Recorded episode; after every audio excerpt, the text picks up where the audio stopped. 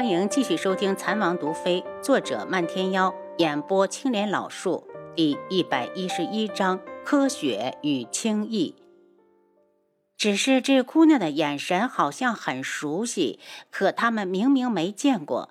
她忽然开口：“姑娘，本王劝你一句，最好别跟这种人回去，他配不上你。”楚清瑶一愣，推开无双公子，把脸扭到一旁。轩辕志不会因为这些没有意义的事情耽误自己的时间。他收回目光，火速进宫。昨晚他就收到消息说九月国大皇子进京了，可官方并没有接到通知，所以他急着进宫找皇上商议。等他一走，楚清瑶就看向无双公子：“你跟踪我？”无双公子能够及时的替他解围，必定是在暗处尾随。阿尤。我不放心你，不管你去哪儿都要带上我，可好？无双公子紧张地看着他。刚才如果他出来晚一步，他是不是就要对轩辕志拔剑了？谢谢公子好意，我该出城了。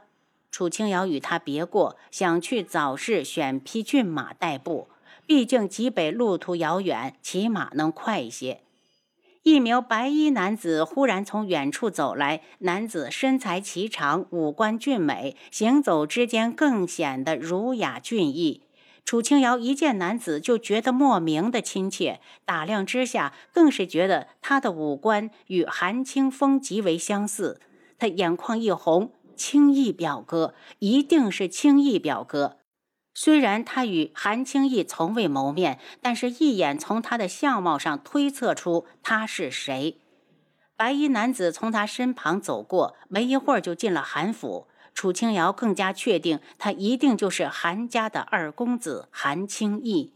他身形一纵，跟了上去。只见男子正呆呆地望着满院焦土残垣，怎么也无法相信眼前所看到的。他忽然仰天大吼。爹，娘，你们怎么了？义儿回来晚了，孩儿不孝。男子咚的一声跪下，泛白的指甲透过地上的青草，狠狠地抓进泥土里，凄苍的哭声像一把利剑，狠狠地戳着楚清瑶的心。这一切都是因为他。他很想走出去，告诉男子韩家所发生的一切，可双脚就像灌了铅，怎么都迈不出去。他没脸面对韩青义。韩青义表哥，对不起，你放心，这个仇我一定会报。无双公子藏在一棵树上，见他泪水连连，不忍他继续哭，从树上飞下来。阿优，如果你不想和他相认，我就带你离开。楚清瑶还没有做好和韩青义相认的准备，苦笑着跳上大树。韩青义在韩家跪了一天一宿，同样的，楚清瑶也在树上看了他一天一宿。第二日，韩青义走出韩家，很快的在酒楼打听出韩家出事的原因，没想到会是智王下的手。他连饭也没吃，就怒气冲冲的去了智王府。一到那里，他再也控制不住心里的怒火。轩辕志，你给我出来！智王府侍卫长剑一横：“你是谁？要是再敢出言不逊，别怪我不客气。”我是韩青义，让智王出来见我。韩青义双拳紧握，猩红的双眼映着仇恨的火焰。听说是韩家，侍卫不由问道：“哪个韩家？”韩广道，韩尚书。你等一下。侍卫打听出他的来历，赶紧去通报。很快，轩辕志就冷着脸出来，无视韩青义眼中的恨意，淡然的道：“你找本王。”轩辕志，你为何杀了我韩家满门？韩青义全身发抖。如果他有一身武艺，就是拼了这条命也要替爹娘报仇。可他会的只是治病救人。本王没做过。轩辕志的声音没有一点起伏。你要是再敢诬陷本王，本王绝不轻饶你。轩辕志，你有胆子杀人，没胆子承认吗？轩辕志目色冷冽。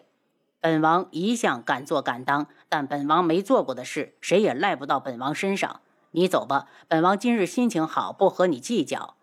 其实他哪里是心情好，他只是想到了那个不知好歹的女人。轩辕志，我要杀了你！韩青义一扬手，一把黑色的药粉对着轩辕志的面门袭来。轩辕志冷笑：“敢对他用毒，简直是找死！”他快速的退出毒粉的攻击范围，跳过去就是一拳，直接将韩青义打倒在地上。来人，把他给我扔得远远的，别让本王再看到他。如果不是看在他是韩家人的面上，就凭他刺杀王爷这一条大罪，也是非死不可。侍卫冲过来，对着韩青义就是一顿拳打脚踢。躲在暗处的楚清瑶狠狠地握起了拳头，可他不能出去。他刺杀过轩辕志，只要交手就会露馅儿。到时候轩辕志一动怒，肯定会连累青义表哥。侍卫们打够了，才拖着韩青义把他扔出了一条街。韩青义鼻青脸肿地趴到地上，满脸是血。楚清瑶刚要出去扶他。就见对面过来两名女子，看模样是主仆两个。女子一身素色宫衣，面容清秀，仪容大方，一看就是受过良好的教育。身后的丫鬟显得有些兴奋，嘴里叽叽喳喳的说个不停：“小姐，你快看，这里有人受伤了！”一看到韩青义，丫鬟吓得马上停下，手还紧紧的拉住女子。荣月。你胆子大了不是？掐死我了！女子把自己的手臂解救出来，大着胆子向前探了探。男子衣衫破烂，满脸是血，还是一身的土，根本看不出长得什么模样。荣月，我看他好像被人打了。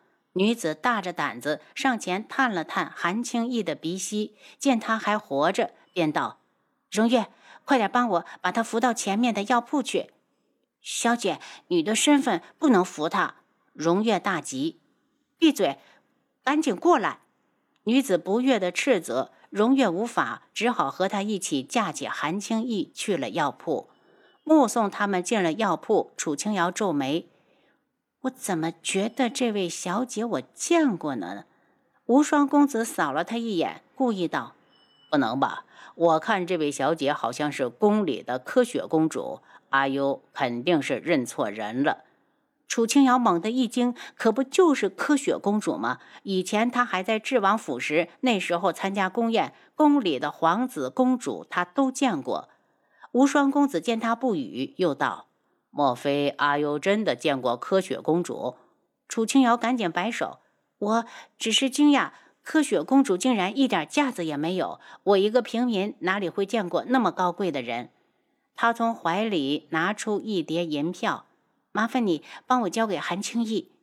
韩家毁了，韩青义又是刚刚归来，怕是身上也不会有什么钱。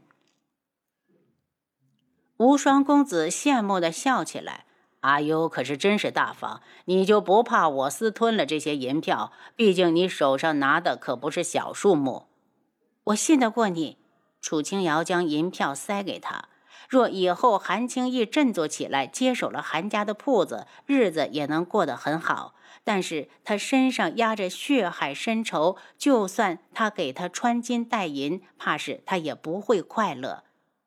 我可以帮你送银子，但是你还是不能走。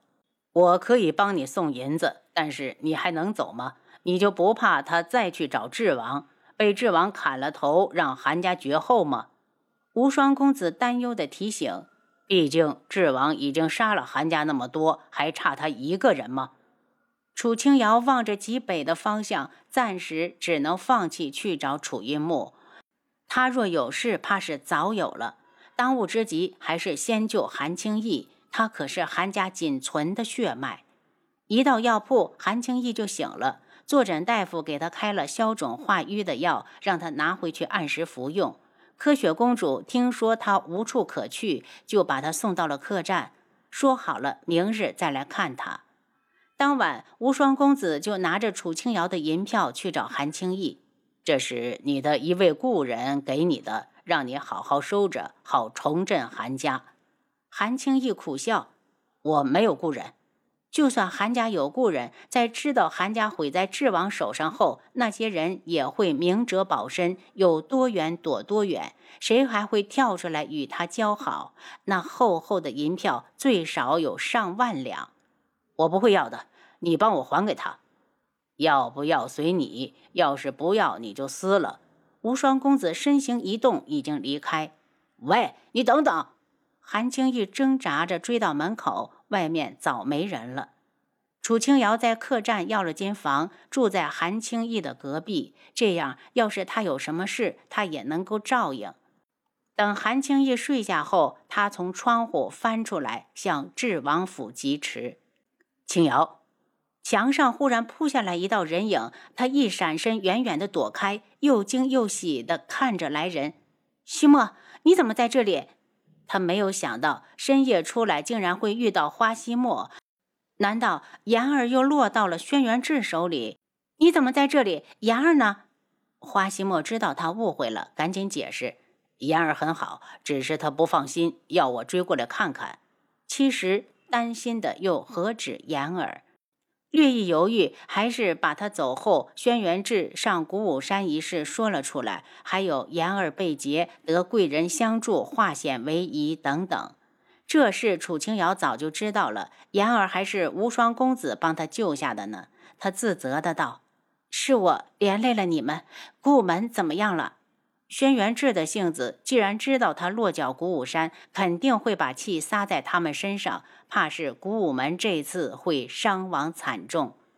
没什么伤亡，他的目的只是想逼出你，发现你不在，就劫了言儿下山。而且我告诉他，三个月后你就下山了，说要找地方开家医馆，度过余生。